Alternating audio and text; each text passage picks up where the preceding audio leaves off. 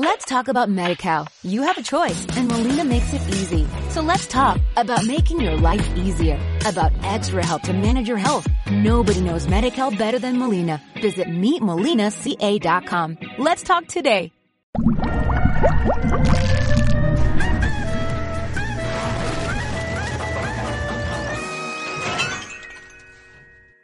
¿Pero te has hecho daño alguna vez? O sea, daño fuerte, daño, daño gordo, daño de decir... A ver, siempre te haces daño, ¿vale? Eso es una cosa que el especialista tiene que asumir. Siempre te vas a hacer daño. En una caída, en un golpe, en una pelea, se te escapa y tal. Tienes que disimularlo y tienes que tener un umbral del dolor muy alto para no demostrar que te has hecho daño y seguir. Se Tienes que tener el umbral del dolor muy alto. A mí que cuando una uña me crece un poco más de lo normal y ya me roza, ya, ya- yo ya lo empiezo a pasar mal. ¿Tú cuál es el umbral del... O sea, ¿qué es lo más gordo que te ha pasado haciendo, doblando a alguien en una peli o en una serie? Me lo puedo creer. Bueno, sí. Una vez estaba haciendo... Teníamos que hacer un, un, un show de Action Man. ¿Te acuerdas de Action Man? Joder, no me voy a acordar de Action Man, perdóname. Yo era de Big Jean. Esto es una cosa súper antigua de señores muy mayores. Pero Y entonces Action me Man- tenía, estábamos probando, tenía que tirarme por una tirolina. Esta fue gorda, esta yo creo que es la más gorda de todas. Me tenía que tirar por una tirolina y había prisa por hacerlo. La tirolina no estaba bien hecha y yo, eso era un ensayo, ¿no? Ahí se reunieron los tres factores fundamentales de cuando hay un accidente, se juntaron todos. Entonces fui a probarlo, me tiré por la tirolina a toda velocidad, no estaba bien hecha, cedió y había el mástil de una bandera abajo, eh, justo abajo donde yo pasaba. Al ceder la, la tirolina me pegué aquí con el mástil de la pierna. En la pierna. Sí, Ay, Dios mío. el golpe fue tan, tan grande que yo dije, me he roto la pierna y tal, ¿no? Entonces, cuando llegué al suelo, hice así y dije, pues no, no está rota, porque estaba tocando el hueso con la mano. ¡Oh! Me ¡Ah, yo llevo fatal eso! agujero. ¡Ah! ¡Habla tu Pues no Juan! he preguntado, tío. Habla Me hice Juan. un agujero en la pierna, Ah. ¿eh? pero vamos, eh, Pero tú fíjate cómo eh, el señor Yo no voy a poder hacer esto, ¿eh? Piquito de uña, ¿sabes? que, es le que se mete para adentro y duele muchísimo. que le puedes hacer a lo mejor eh, doble de piquito de uña vas a necesitar tú. De verdad que duele muchísimo. Eh, eh, su, tu profesión es una profesión que es milimétrica en realidad, ¿no? O sea, se considera Sí. desde fuera que a lo mejor es, que sois muy valientes, que sois muy... Todo eso tiene que estar. Que sois muy brutos también tiene que estar. Ah. Pero sobre todo lo que tenéis que tener es un cerebro, creo que privilegiado, para ejecutar de manera milimétrica las órdenes que desde coreografías os están dando, ¿no? Hostia, Siempre me habían dicho, eso nunca me, lo habían dicho, un cerebro privilegiado. A ver, sí es milimétrico, porque si te fijas antes, he corrido la, met- la mesa lo justo para no caer encima. O sea, que yo ya en la cabeza tengo toda la secuencia. Rodar por Podéis aquí. verlo en la promo de Seriote. Así. En, las- en mi cabeza, eh, puñetazo y tal, puñetazo, reacción por la, por la derecha, caer aquí, rodar con la espalda y caer al suelo y tal. La mesa está muy cerca y tal. Le he quitado solo un poco para no caer encima y la he tocado para ver de qué material estaba hecha, en, en plan de que si caía encima, si se iba a romper o no, se hubiera roto. Tienes razón, es milimétrico, tío. todo Claro, tienes que calcular absolutamente todo y, y- y bueno, y me imagino, no lo sé, pero me imagino, hoy, hoy por ejemplo, vamos a aprovechar que tenemos aquí a Ángel para hablar de SWAT, que la tenéis ahí en, en XN, ¿no?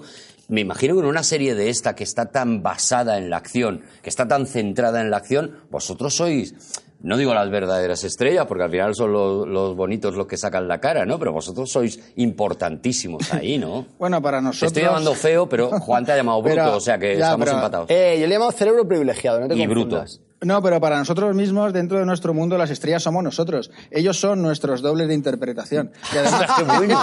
¡Qué bueno!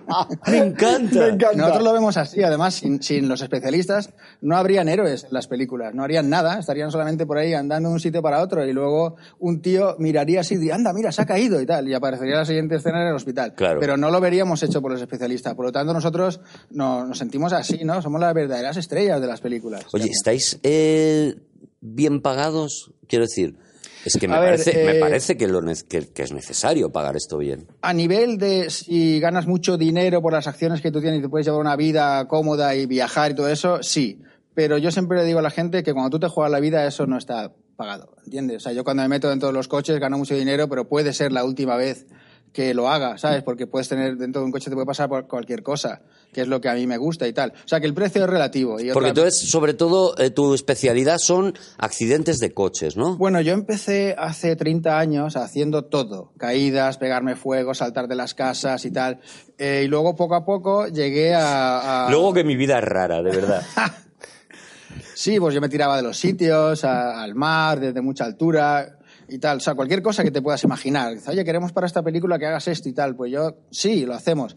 Lo preparamos bien, vamos a ver el sitio, tomamos, tomamos las medidas, las precauciones, los sistemas de seguridad que necesitamos para que sea muy espectacular y no nos hagamos daño, ¿no? Luego está el factor desconocido, que es el, el riesgo eh, que tienes de algo que, que sale mal porque no lo has podido calcular todo, ¿no? Entonces, en el tema de los coches, que era lo, eh, lo que a mí más me gusta, pues, pues ahí es donde me- se me ha ido el hilo. ¿Qué me has preguntado? No, te preguntaba eso, que, que, que- que cómo se hace lo del accidente de coche, que cómo se Ah, vale. fabrica un accidente de coche. Que Te me cuento. imagino que desde las escenas, por ejemplo, en SWAT sí vemos mucho de ese, de ese Ah, tipo, vale, porque sí, es muy sí. espectacular, muy... Sí, Lo que me estabas diciendo, bueno, es que, perdona, eh, por lo que te he dicho antes, pero es que a veces me pongo a hablar y se me va lo que estaba diciendo. Creo que eso es Pues una de a las secuelas de los golpes que me he dado en la cabeza. ¿eh? Que lo sepas. Lo que has dicho es mi vida. ¿Tú crees que te has dado tantos golpes en la cabeza como que se te pira De- la pinza Lo que te poco? estaba contando, sí, sí, dentro de los coches se me pira, ¿eh? Bueno, te lo voy a contar. Dentro de los coches siempre te puedes golpear con algo, ¿no? Los coches van sujetos con barras de acero para que no se deforme el habitáculo, vas con cinturones y tal, un casco. Pero mm, a mí me gusta entrar a mucha velocidad contra las rampas para que el coche salga volando y pegue muchas vueltas y tal. Entonces, cuando el coche cae sobre el techo, tú también te llegas a golpear contra las barras, ¿no? Entonces, la primera vez que me pasó esto, vi como una, una explosión de colores, tío, dentro de mi cabeza, pero de todos los colores, como unos fuegos artificiales, tío, miles de colores durante una fracción de segundo. Y dije, "Ah, qué bonito, tío, me quedé flipando, ¿no? Entonces le pregunté a un médico amigo mío y me dijo, bueno, esos son neuronas que Hostia. se van. Sí que, sí que te has dado muchos golpes, Ya no- Ángel, ya de no verdad. vuelven más. Sí que te has dado muchos golpes en la cabeza, Ángel. Bueno, claro, pero, pero, pero es verdad, es verdad que tienen, tienen mucho riesgo, es verdad que se dan golpes en la cabeza, pero eh, no lo... Quiero decir... no- a ver, que yo estoy igual sin golpe, o sea que... Eso es, eso es. Es, de- es decir, que todo esto está dentro de unos límites también. Claro, claro, claro, Eh, a mí me, me fascina mucho cómo se llega a tener ese dominio que tú puedes tener de un motor, del cambio de marchas, de la velocidad que tú tienes que tener para conseguir un despegue eh, vertical cuando tú estás entrando en una rampa, porque la manera natural de entrenar a una persona en un coche es para que no haga nada de lo que haces tú. Sí, además los coches están diseñados para no volcar. O sea, hay veces que si tú no les das- pones una ayuda, el coche no vuelca. Una buena ayuda es una rampa con una inclinación y tal. Eh, yo, desde la primera vez que lo hice, me fijé a la velocidad a la que iba, más o menos el coche que era, para saber más o menos el peso, y luego contaba los pasos de dónde caía la- el primer golpe contra el suelo. Y ahí yo poco a poco fui teniendo una base de datos mental. eh, yo sé dónde van a caer los coches, no sé exactamente las vueltas que van a dar, pero sí dónde van a caer la primera vez, el primer, eh, debido a la inclinación de la rampa, la velocidad, el peso del coche. Unos coches pesan más que otros, otros son más ligeros y tal. Entonces yo, sabiendo la velocidad que voy a ir y tal, ve- sé dónde va a caer. Y ahí les digo, mira, aquí puedes poner una cámara, porque a, a los directores les gusta poner las cámaras muy cerca de donde está pasando la acción. O sea, lo más bonito es ver el coche aquí, que caiga aquí, está confundido en negro y luego rebote y se vaya para allá y tal. Esas cosas ya las controlo. Claro, pero no es lo mismo lleves un Ford Mustang que pesa 1.350, 1.400 kilos que lleves un Range Rover que pesa a lo mejor 3 toneladas. Sí, Y- y no llega, este- no llega. y- Pero vamos, que tienes que, si eso depende de la velocidad, tienes que ir más deprisa con los coches más pesados, sí. Oye, pero Ángel, Ángel es, es- es- es muy crack. Claro. No, a mí es que estas cosas siempre me interesan. ¿En, en qué películas y en qué series has- eh, sale Ángel? ¿Dónde está, dónde podemos Bueno. intuir que Ángel se está jugando la vida? Hay muchas películas y, y tal, pero bueno, una de las series donde más cosas hacíamos con coches, donde yo más cosas pude hacer era en Hospital Central. Todos esos accidentes y además en esa serie lo, lo bueno para mí era que me llegaba a- a la- al guion. O sea, mis, mis accidentes se planificaban desde el guion, que eso es lo mejor. Me llamaban los guionistas y me decían, mira, para el capítulo 200 queremos un mega accidente y tal. Y sobre eso ellos escribían la, la acción de la película, ¿no? O sea, te pedían consulta de cómo Sí. va a quedar más espectacular, Sí. cómo va a quedar mejor. Y cuando ves, eh, no, no sé cómo estaremos, en, en qué nivel estaremos, ¿no? Pero cuando ves una serie como, como SWAT, por ejemplo, eh, ¿crees que estamos a nivel o, o todavía los americanos nos superan en, en esto, ¿no? Porque tú Bueno. me imagino que te fijas en el trabajo de los dobles, ¿no? De, de acción. Sí, sí, totalmente. Y- y- Además, yo puedo prever lo que va a pasar viendo, aunque no haya visto la película y tal. Por ejemplo, a ver, SWAT. Ya que me estás nombrando SWAT. Eh, los, los actores que hay en estas películas, en esta, en esta serie, los ves que están todos muy preparados, están muy fuertes, son de gimnasio, músculo a tope y tal. Y luego, en la ropa que llevan, llevan la ropa de SWAT, esto, rodilleras, coderas, y eso ya les sirve de protección. Y la mayoría de las acciones que no son muy complicadas las hacen ellos, que es lo chulo. Yo digo, mira, ese es el actor que se tira, el actor que corre, le pega un disparo, se cae, rompe la puerta, se cae por la ventana. Muchos son actores, ellos mismos los que lo hacen. Cuando ya la, la secuencia implica un riesgo mayor en el que de verdad se puede lastimar y no pueden seguir rodando con él, entonces se pone un especialista. Pero de repente a ti, claro, yo entiendo eh, que tú desde tu trabajo, que es eh, arriesgado y que tenéis un código de determinado deontológico, eh, tú veas eh, a esta gente y sientas respeto por ellos, pero si todo el mundo fuera Tom Cruise, tú te quedabas sin... Es que Tom Cruise yo creo que es uno de los actores que más dobles tiene. Perdona, me estás Del mundo. mito. Atención, el mito Tom no, Cruise en no. A ver, Acquisitions. No, Y siempre se ha dicho, él hace sus propias escenas, tal. Sí, porque se ha dicho que él hace sus propias escenas, pero no es así. Él es un actor muy intrépido, que le gusta hacer muchas cosas, pero con una seguridad increíblemente grande, que, que probablemente hayan sido hechas antes por un especialista. Y luego cuando él ve que funciona y tal, pues se pone él. Pero cuando tú no le ves la cara, no es él. O sea, cuando él se tira de un sitio, no es él. Si le atropella un coche, no es él. A ver, conduce muy bien, monta en, en moto muy bien, pero todo súper controlado. O sea, a él le vemos su cara y eso se lo sabe hacer muy bien para que parezca. Él corre muchos riesgos, pero no, nunca correría un riesgo que, eh, que correría un especialista que pudiera paralizar la película, porque Claro, eso todo cuesta porque mucho el dinero. seguro no Por se lo se ha- permitiría, Se ha ¿no? creado ese mito y tal, que a mí me parece muy bien, pero que va, tiene especialista, un equipo para él solo. Antes has contado que te quemabas vivo, o sea, que te, que Vivo. te, te. Bueno, vivo sigues. Cosa que quiere decir que salió bien el truco. Nosotros le llamamos la barbacoa. Pero ¿y cómo se hace eso también? ¿Cómo se hace eso de, de gente quemándose? Pues eso utilizamos, un, es el material que utilizamos, una ropa especial que aguanta mucho el calor y un gel que te lo untas en la piel y aunque notas mucho el calor, no llegas a quemarte. Ya. Vale, Y ¿os ponéis a Georgie protege. Dan mientras lo preparáis? O? ¿El qué? ¿Os ponéis a Georgie Dan mientras lo preparáis? Juan hace chistes, pero probablemente los chistes de Juan es lo más peligroso que has hecho en tu carrera. O sea, si aguantas esto ya vas a poder hacer lo que te dé la gana, Ángel. No, No, te pero preocupes. yo creo que la próxima vez que lo hagamos voy a hacer eso, voy a poner la barbacoa de Jordi Dan. Ah, mira, ins- inspirando encima. ¿Ves? Pero, y, y tiene que estar muy medido también el tiempo, porque imagino que el fuego eh, sobre el cuerpo, por mucho que tengas el gel, por mucho que te- te- tiene un tiempo en el que a partir de ahí ya se empieza a quemar, ya, ya sí, que tenemos sí. churrasco, ¿no? Sí, y además las pestañas siempre desaparecen. Ah, claro. Siempre. Te quedas sin pestañas. Pero las cejas no, ¿eh, Ángel? o, o eso las estás regenerando mucho. No, no, las cejas no tanto, pero las pestañas sí, pero se regeneran ¿eh? y luego te salen como más largas y más fuertes y más negras. Ah, ese era el truco, claro. Sí. Claro. Oye, y, y ¿dónde? Porque a mí me, ap- me apasiona cuando encuentro una, una profesión como la tuya y que además, insisto, es muy cerebral, necesitas tener un cerebro muy privilegiado, porque necesitas saber física, necesitas eh, una serie de cosas, eh, Bueno. saber cine. Eso te, te iba a decir. También. Y cine, ¿no? Porque tú tienes que calcular muy bien dónde está la cámara para que el efecto sea el que, el que se busca, ¿no? O sea, por, por eso digo que no, que no son gorilas. Sí, pero nosotros les asesoramos también dónde tienen que poner las cámaras. Claro, y habla con los guionistas antes de empezar, es decir, que Sí. está mucho más en el corazón de la película que, que lo que parece. Sí. ¿Dó- ¿Dónde nace todo esto? ¿Dónde nace esta vocación? O sea, ¿en qué momento hay un niño que pasa Ahí de... está, un niño. Es el típico niño que se sube a los árboles, que tiene a sus padres agobiados porque se tira de los sitios, porque va con la bicicleta por las cuestas abajo, mira más sin manos y tal. Eso es de niño. Y luego poco a poco, pues la vida te va llevando unos caminos y tal. Yo, por ejemplo, estuve en el servicio militar en las compañías de operaciones especiales y tal, que me iba mucho ese rollo de aventura, de tal. Y un poco fue lo mismo. Saltábamos de los camiones en marcha, nos metíamos en líos y tal. Y luego, después de esto, la continuación es, pues yo eh, pues ser, ser especialista de cine. Lo que pasa es que yo no sabía que eso existía como profesión. ¿no? Claro, porque Entonces, cómo estudias para eso, cómo te preparas, Claro, cómo- y es que de repente, por casualidad, me contactaron para hacer gente que me conocía, que sabía mis aficiones y tal. eh, me, me contrataron para hacer un salto desde una roca al mar. La roca tenía como 33 metros de altura y tal, ¿no? Y entonces me dijeron, tú lo haces y tal. Fui, vi la roca, vi la profundidad que había y tal, y dije, 33 bueno, metros. sí, en Salobreña, Ya ves. un peñasco que hay ahí. Y entonces, eh, A mí el bordillo, si, es, si está muy abajo, ya me mareo. eso es por culpa del uñero. Claro, es- por el uñero.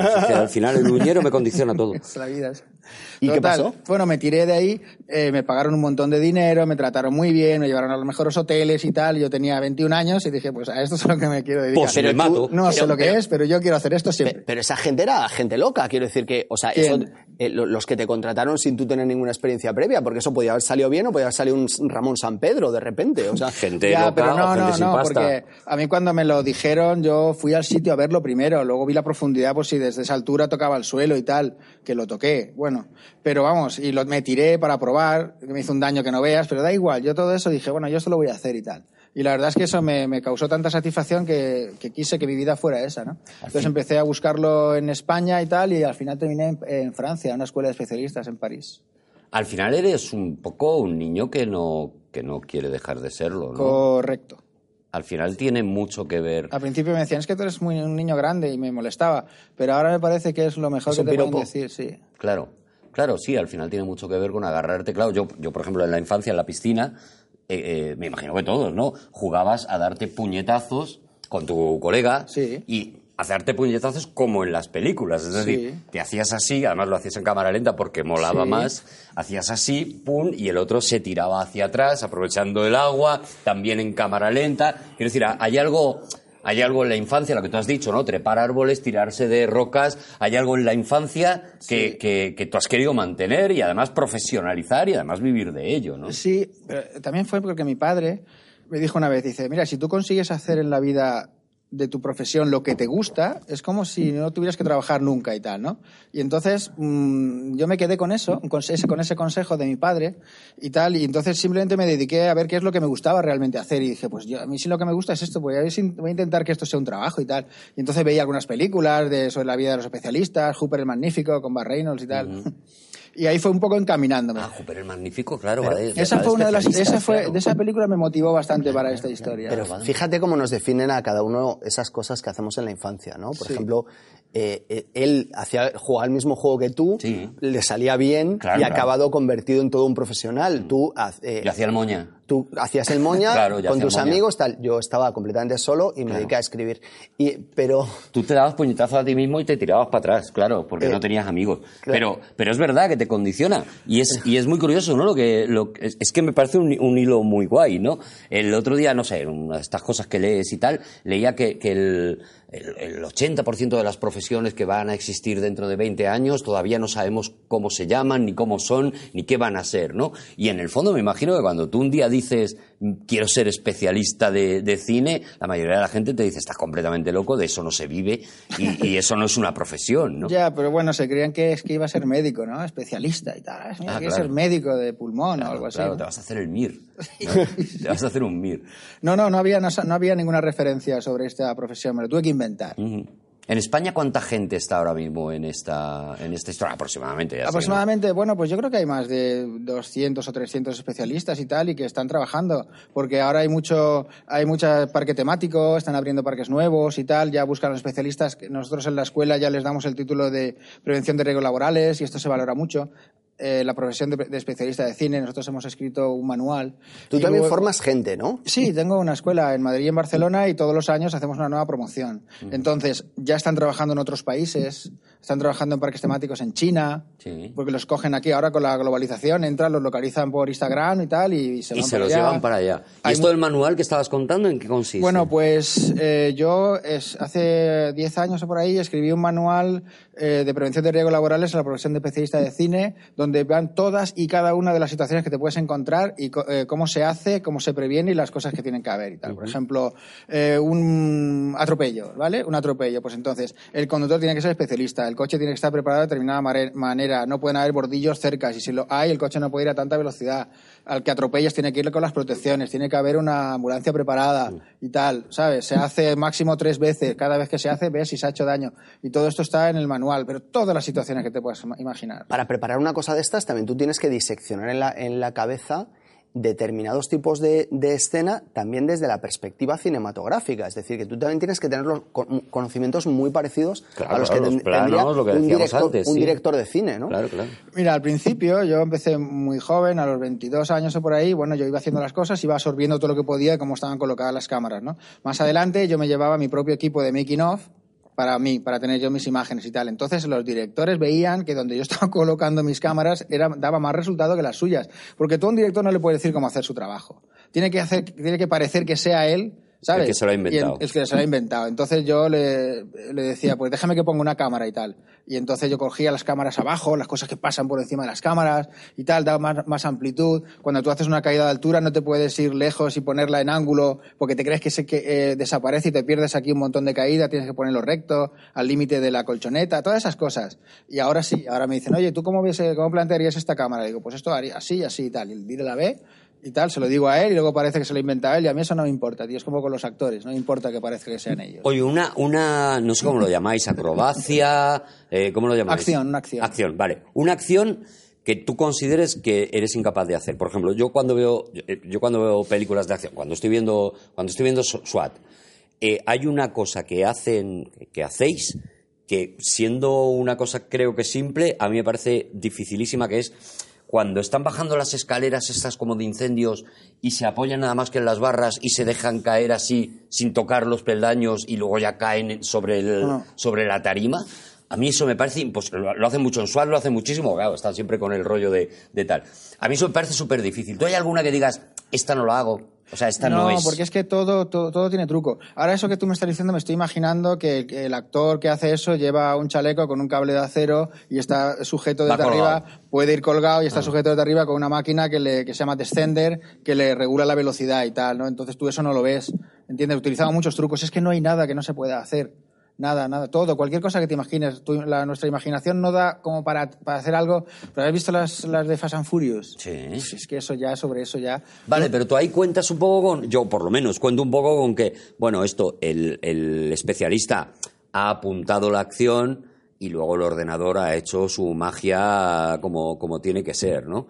Eh, eh, eh, lo que hablamos, por ejemplo, en SWAT o en- o en- o en las series más españolas, que evidentemente no tenemos esas posibilidades, ahí sí que la acción tiene que estar hecha completamente. No hay ninguna que tú digas, esta me da miedo. No. Ese es el reto, que te dé miedo. Está loco. ¿Entiendes? No está loco. Está loco, Ángel no está, loco. loco. Ángel está loco. Eh, Ángel está- no, está Oh, loco. Lo que hace es pensar lo suficiente como para llegar a un, a un sitio. Al final todo es un camino cerebral, si es lo que estábamos empezando, lo que estábamos diciendo al principio. Eh, un especialista que estuviera loco duraría una escena de acción o dos, como mucho. A la primera a lo No, mejor tiene suerte, a la segunda muere, ¿no? Tiene que parecerlo y tal, pero si un, un especialista, pues no le contratan, ¿entiendes? Si dicen, no, no, es esta lo que te la va a liar y tal, pues directamente no. Se contratan al que te va a resolver la situación mejor, mucho más espectacular y tal, y haciéndolo, y que luego lo ves y dices, joder, pues está muy controlado y tal. ¿Entiendes? Volviendo a esta historia, tú me dices, tírate por aquí y tal, yo hago, ra, ra, rompo eso, me cargo todo, salta una taza contra la cámara, y este tío está loco. Pero si yo lo hago controlado, dices, joder, este tío es un profesional. Nosotros preferimos que nos digan profesionales. Claro, porque no estáis locos, es verdad. Es que también estamos locos, Eh. pero. O sea, lo iba a arreglar, Ángel. Lo iba a arreglar porque digo, bueno, tal. ya le hemos llamado bruto, le hemos llamado feo. No le voy a llamar loco, lo iba a arreglar y no me deja. Pero mira, ¿no? yo de tantos Oye, golpes que me he dado, ahora de vez en cuando voy andando por la calle y, me- y se me aparece Bob Esponja, tío. ¿Eso por qué? No, no te, no, te, no, no te creo, no te creo nada, pero, pero hay una cosa que a mí qué sí- tío, está en personaje, ¿eh? Qué tío. A mí me gustaría, me gusta, me gusta mucho imaginarme que ahora mismo, de toda la gente que nos está viendo, hay un chaval que a lo mejor tiene 14, 15 años Claro. y que en su cabeza ama el cine y le gustaría formar parte de, de eso. Obviamente tienes que tener una construcción física determinada, ¿no? Él mide dos metros, pesa 93 kilos, tiene una... Bueno, y me imagino que trabaja muchísimo para mantener esa, Efectivamente, esa tú- complexión. El, el músculo, de hecho, te, te, mm, detiene un golpe cuando tú lo- te lo estás dando. Tú tienes que tener el cuello de una forma determinada, pero tú- la cabeza pesa 6 kilos. Esto tiene 7 grados de aceleración, de 7G Todo de esto es para pedirte ahora tu teléfono. Y cuando tienes un... ¿Sí? y, No. y cuando además llevas un casco tienes que parar también la inercia Claro, del tienes casco. que parar. ¿eh? Pero, pero, pero te imaginas que hay un chaval al otro lado que de repente se dice, coño, pues igual esto es lo que yo quiero hacer en mi vida, ¿no? Quiero sentir esa adrenalina y al mismo tiempo saber que soy capaz de hacerlo, ¿no? Sí, bueno, pues esto lo mejor es que pues, nos contactes, se metan en la escuela. Es que eh, es curioso porque a mí al principio me decía Vamos a poner aquí la dirección de la escuela y Vale. eso para que, para que, oye, si de verdad ese chaval está interesado, que, que- Sí, que- eh, a ver, es que nosotros hacemos muchas cosas. Ellos hacemos eh, buceo, paracaidismo, conducción, eh, eh, conducción, eh, conducción. ¿Ves? Ya se me ha ido, tío. Bob Esponja. Exactamente, Conducción Bob Esponja. Conducción, conducción Bob Esponja, esgrima, un poco de interpretación, acrobacia, parkour. Hay muchos cha- chavales que vienen de parkour que se meten en la escuela porque les gusta el parkour, tiene mucho que ver con lo que nosotros hacemos y tal, ¿no? Y luego, pues a mí al principio, ahora ya me he venido otra vez, al principio me decían, a ver si te centras de una vez y dejas esto de especialistas y tal, porque es una cosa muy rara, no sé qué. Y ahora me vienen muchos padres que me llaman y me dicen, mira, tengo mi hijo de 14, 15 años que quiere, que me gustaría que hiciera algo, a ver si se centra A ver si se haciéndolo de en especialista. profesional, Sí. claro. Y entonces digo, pues mira, hemos llegado a un punto Qué bastante bien. interesante. Hacemos muchas actividades, montar a caballo, esgrima, de todo, de todo, acrobacia, todo. O sea, ahí dentro ellos pueden encontrar una vía o hacerse especialistas o de repente descubrir que les gusta Claro. otro tipo de cosas. Oye, pues mientras eh, van terminando la tercera de, de SWAT, yo lo que voy a hacer es que me voy a ver las dos anteriores, pero solo mirando a Los Ángeles, ¿no? Porque para mí son Los Ángeles, ¿no? Las escenas de acción y pensando en cómo se ha hecho eso y cómo se ha, cómo se ha formado. Ah, Ángeles, ¿por qué se llama Ángel? Porque se llama Ángel, no porque tampoco sean buenas personas. Qué tío, No macho. como Ángel, que está loco. Gracias, Ángel, tío. De nada, un placer. Seriotes, en AXN.